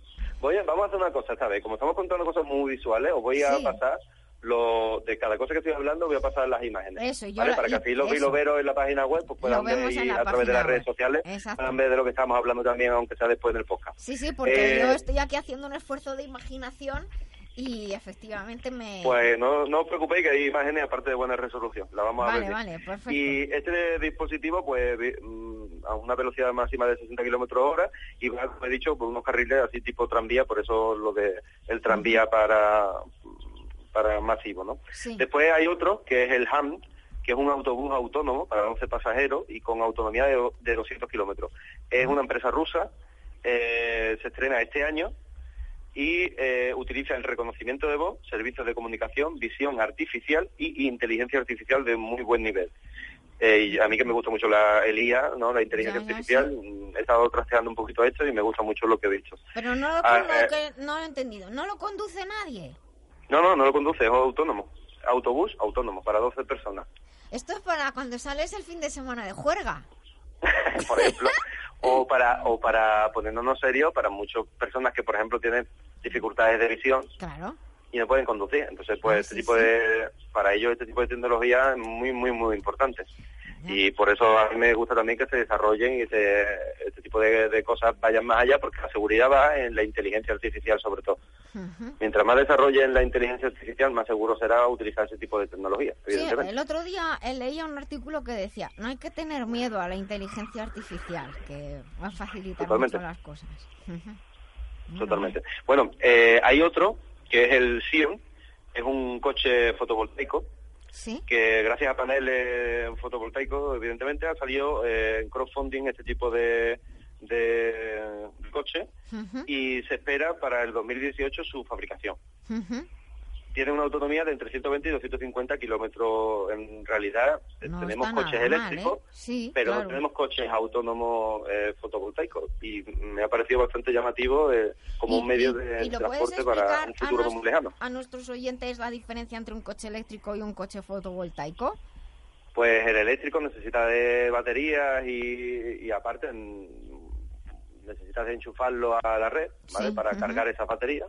Y sin embargo el fotovoltaico pues utiliza la energía solar para cargar unas baterías que también tiene dentro, pero la carga a través del sol. Entonces no Ah. necesita cargar el, el, el coche. Mira. Entonces la diferencia que hay entre un sistema y otro, pues bastante más, supongo que bastante más eh, ecológico, más económico tener también un coche fotovoltaico que un coche eléctrico. Bueno, cada uno tiene también su, es como los híbridos. Yo a mí me parece la tecnología híbrida y eléctrica me parecen dos muy buenas opciones a día de hoy. Y cuando esté esta, eh, esta oportunidad de los fotovoltaicos, pues mira, pues será otra opción más bastante, para mí, bastante eh, creo que es bastante atrayente, Sí, sí, ¿no? sí, no, la verdad no sé es también que sí. para lo que será para el público y aparte después hay que ver estos productos cuando ya estén en uso, si realmente son como estaban diseñados, si no, los problemas, muchas muchas veces hasta que no se empiezan a usar no se, no se ve realmente los pros y los contras de, Casi, de este tipo de tecnología. casi todo, pero bueno, como autonomía parece que tiene que tiene bastante, de hecho. Sí, según los modelos estado viendo entre 120 kilómetros y 250 me parece bastante, la ¿verdad? Sí, porque algunas... Bueno, Sí, sí, sigue. perdón. Nada, no, que algunas veces los eléctricos, pues el problema que, que tienes es que, que no es que tienes que tener localizados los puntos donde puedes cargar y son distancias más cortitas. Sí, eh, bueno, cada vez sí es verdad que poco a poco vamos viendo que hay más más puntos donde poder cargar coches eléctricos, por ejemplo, Sí. ¿no? De otro tipo de combustibles. Pues este tipo de cosas poco a poco, pero todavía es un tanto por ciento muy, muy, muy, muy, muy, muy pequeño. Ojalá en los próximos años, pues, pues sea algo más normalizado y esté en cualquier parte de España te puedes encontrar eh, cargadores eléctricos o, o de otro tipo de combustible o otro tipo de sistema que seguro que, que con esta tecnología pues salen otra otro tipo de, de manutención seguramente haga falta. Claro. Eh, hay otro dispositivo que ha, ha causado también, perdonadme hoy por los ruidos externos, pero es que estoy, parece que estoy hoy en la cueva de Alibaba y casi casi que por ahí, que casi casi que por ahí ando hoy, eh, así que perdonadme un poco por los sonidos eh, Nada, externos, sobre todo el técnico dale. de sonido que tiene la Gloria Gana. Dale Eh, saludos de nuestra parte Saludos, Ale. a los 40 Eh, ladrones. A ver, hay un dispositivo, un, un aparato, que es el taxi volador de Airbus. ¿no? Sí. Esto salió en la televisión hace muy poco.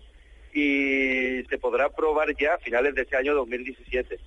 Eh, el reto de este tipo de, de, de productos es conseguir un sistema de conducción eh, autónomo, ¿vale? Pero como yo decía antes, perfeccionado, muy perfeccionado para evitar cualquier tipo de accidente. Claro, claro. De- Hay que contar también que los, los Bajana, no sé cómo se pronunciará, aquí lo pronuncio así, con H intercalada, Bajana, eh, estarían en, en las estaciones tipo como si fueran helipuertos, ¿no? Supongo que en Dubái, que es uno de los primeros sitios donde van a estrenar este tipo de tecnología, que ya salió, eh, que es en Dubái el primer sitio, supongo que lo pondrán en las estaciones de, este- de estos productos, la pondrán en los rascacielos, en la parte alta de los Sí, rascacielos, sí. porque así también facilita un poco el no, el no tener que subir entre, eh, ponerlo en un parque, en mitad de un parque, no lo Claro. veo yo. eh, en el jardín de casa. por ejemplo, ¿no? Yo creo que es bastante extraño eso, encontrarte todavía algo que baje y un coche volador, ¿no? Bueno, si, que- estamos si estamos con los drones extrañados, pues con esto, fíjate. Esto ya que es un cacharro que, que pesa más de mil kilos es para pensarlo también. ¿Sabes? Que se le cae en la cabeza a alguien y, y yo creo que, que tienen que hacer todavía muchas pruebas y, y confío yo en, en la ingeniería y confío en muchas en muchas ramas y sé, seguro que lo van a hacer bien, pero Como- que tengan cuidado, hombre, estamos Hombre, ya haciendo cosas, estamos rizando algunas veces el rizo. ¿no? Como Ya algunas los- veces ya- ya los- un poco locura ya extrema los dispositivos que, que a veces estamos sacando. Como los Después hay taxis otro- de, de la sí, peli perdón, de, Blade Runner. Sí, Claro, que tenía un muñeco dentro, que era el que te hablaba. sí. Eso, sí, sí. ¿Te acuerdas el día que hablamos de película, no? Exacto, exacto, exacto. Les recomiendo a nuestros viroveros que si no escucharon el programa, que tiren un poquito para atrás los podcasts y que escuchen ese programa que no tiene desperdicio ninguno. En el que tratábamos de la ciencia ficción que se había cumplido a través de las Sí, películas. de las películas, sí. Muy curioso. Y la literatura, también tratamos un poquito de la De la literatura. Y, y nos remontamos bastante atrás, ¿no? En, Mm. en el tiempo. Eh, otro de los, de los dispositivos de transporte, ¿eh, Nuria Ujú. y compi eh, y oyente, a ver, eh, se llama. Q-U-E-S-S-T. Long Quest. Fly Demonstration Quiet Supersonic Tras- Vale. Transporting. es una aeronave supersónica para pasajeros. Es el relevo del Concorde. O sea, vamos a... ¿Se acordáis del Sí, sí, sí, el Concord tan Pues preciosísimo. más o menos lo mismo. El problema del Concorde es que todo lo que sea supersónico, el sonido es para morirte, o sea, es supersónico el sonido. Entonces, sí que es cierto que esto que es un, un- un proyecto que lleva también la NASA, pues lo que están haciendo en los últimos años es reducir muchísimo el sonido ultrasónico. Entonces, ahora que se ha conseguido reducir el, pues han dicho otra vez, pues venga, vamos a, a poner un avión que, que vaya a los mil y pico kilómetros por hora, que sea supersónico, que aparte sea eh, estable, seguro y silencioso. Pues Eso sí. Y supongo que dentro de muy poco mm, lo, lo veremos en los medios de comunicación, lo mismo antes de que termine este año. Vale, vale. Eh, otro, Dime. el Airlander. Airlander. Es el vehículo volador más grande del mundo. Este eh, va a poder eh, echar en el aire hasta cinco días, ya se ha hecho alguna prueba. ¿Cinco días? Cinco días, bueno, hay uno que ahora lo verás, es el último. Y es un avión de carga para zonas donde los aviones tradicionales tienen muy difícil acceso, o por ejemplo en misiones humanitarias, que se me ocurre también. Sí, sí. Es un 70% más ecológico, mucho menos silencioso que los aviones tradicionales. Está hecho de fibra de carbono, eh, en su interior está lleno de gas de helio inerte.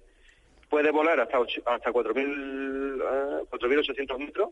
Y, porque esto lo tenía aquí la chuletilla, que no, Sí, sí, sí. no, memoria, da- pero no para tanto. Mucho dato, y, mucho a dato. 100 y a 150 kilómetros por hora. Eh, este lo, lo bueno que tiene este avión es que despega y aterriza como si fuera un helicóptero prácticamente. Entonces, por eso, siendo un, un avión tan, tan tan grande, porque es el más grande del mundo, pues siendo el, el vehículo volador más grande del mundo que pueda eh, aterrizar y pues lo hace, eso, Ah, ¿no? lo hace muy accesible para muchas misiones. Claro, para lugares de eso poco accesibles, como dices tú. Pues sí. Y después, pues, está uno de los últimos, que es eh, los aviones solares. Sí. Y eh, el nombre se llama Solar Impulse, también de Dubai salió. Sí. eh, el Solar Impulse 2. Y este ha estado 21 días de vuelo, dando la vuelta al mundo y recorriendo 42.000 kilómetros, pilotado por Bertrand Picard y sin reposar. O sea, eh, Madre 21 mía. días en el aire, dando la vuelta al mundo y la ha dado. La, ha- Sí, dado sí. 42.000 kilómetros que, que lo ha hecho este hombre. Madre Eh, mía. El aparato mide 64 metros de envergadura, Sí. tiene una superficie de ala a ala de 204 metros, eh, tiene unos 21 metros de longitud y 6 metros y medio de altura y pesa solo 1.600 kilos. Bueno, sí, pesa solo. No, la verdad es que no sé no cuánto pesa, no sé cuánto pesa un avión normal. Hombre, un avión pesa muchísimas toneladas. muchis- yo que diría que, Y- por ejemplo, y- las 1.600 toneladas o 1.400 toneladas. sí. En este caso son 1.600 kilos, pesa lo que pesaría un coche. Eso es que eso es lo que me, se me había venido a la cabeza, pero digo, Nuria, estás confundida. Pero no, de no, no, pronto no, es no, me- es verdad, pesa me- muy poco. Me estás dejando, digo, si yo juraría que esto es más o menos lo que pesa un coche utilitario, allí, arriba, Además, cuando veáis la foto lo, lo entenderéis. Es un avión así muy, muy, muy delgado, eh, con la- las alas muy largas y, y además pues tiene cuatro motores que por energía fotovoltaica almacenan la batería, eh, una batería que tiene de alto rendimiento. Cuidado con esto, que me parece Sí. una tecnología muy, muy, muy buena. eh, y más como está el precio de la luz. Y viaja a 70 kilómetros por hora. Eh, tiene la capacidad de, de almacenar, como he dicho, energía y la posibilidad de planear. Y esto, a su vez mezclado, hace que pueda volar por la noche. Porque fue una de las primeras cosas que me pregunté. Dije, vale, si fotovoltaico, como por la noche. Ah, claro. Con la, con la batería y aparte, con la forma que tiene la aerodinámica que tiene el, el avión, es capaz de planear y utilizando el planeamiento junto con la energía que ha ido almacenando durante todo el día, pues ya te digo, ha hecho un- una barbaridad de kilómetros, 42.000 kilómetros, más kilómetros que mi coche. Pues- Y Yo, yo la verdad es que me estoy apuntando todo lo que me estás diciendo aquí y la verdad es que me tienes hoy, pero vamos, más que alucinada. Y, y te pregunto, hay, aparte de, de la tecnología, ¿hay empresas que ya se están apuntando para, para darle utilidad o no sé, o venta de pasajes, yo qué sé? Todo pues, eso si que, hay, si que hay hay- alrededor. si hay lista de espera para los viajes a la Luna y todavía no se sabe si se puede ir, imagínate para un montón de cosas, pues claro. Además, supongo que con algunas de las cosas que he hablado, pues harán campañas mega enormes, muchas de estas eh, empresas pues son varias empresas gigantes trabajando a- al unísono para estos proyectos. Y también me llama mucho la atención que no que quizás lo tratemos si te parece en otro programa. Sí. más con más tranquilidad los dispositivos de transporte del futuro para las personas normales y corrientes porque estos son para las personas normales y corrientes pero como medios de transporte. Pero y para Claro. el transporte personal porque cada vez vemos aparatejos más raros como estos de los monociclos que van la gente andando en lo harto de él. Pues eh, o sea, esto que parecía antes nada más que de circo y ahora va la gente montando lo harto de, de los scooters eléctricos. Ya, ya, llaman pues- tipo de dispositivos. Pues bueno, eso, pues eh, lo vamos a dejar entonces sí que para otro programa, porque ya se nos va, creo, Alex, acabando el tiempo, ¿no? ¿Cómo vamos de tiempo, Alex? Ya se nos va acabando el tiempo y nos tenemos que ir despidiendo. De todas maneras, Quisco, nos tienes Dime. que mandar las fotos para subirla, sí, sí, no te subirla a la web. Y nada, voy a tener que ir despidiendo el programa. Muchísimas gracias por estar. y Nuria, tu- ¿me dime. permite decir una cosita? Sí, lo último.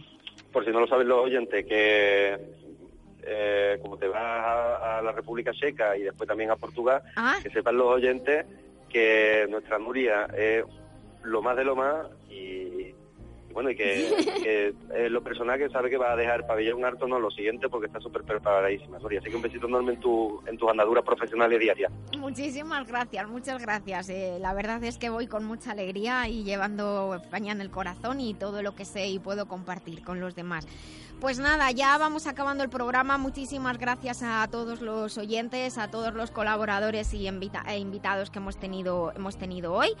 Y les recuerdo que estén con nosotros el próximo sábado aquí en La Vida Biloba, en Libertad FM. Recuerden sonreír, que es gratis.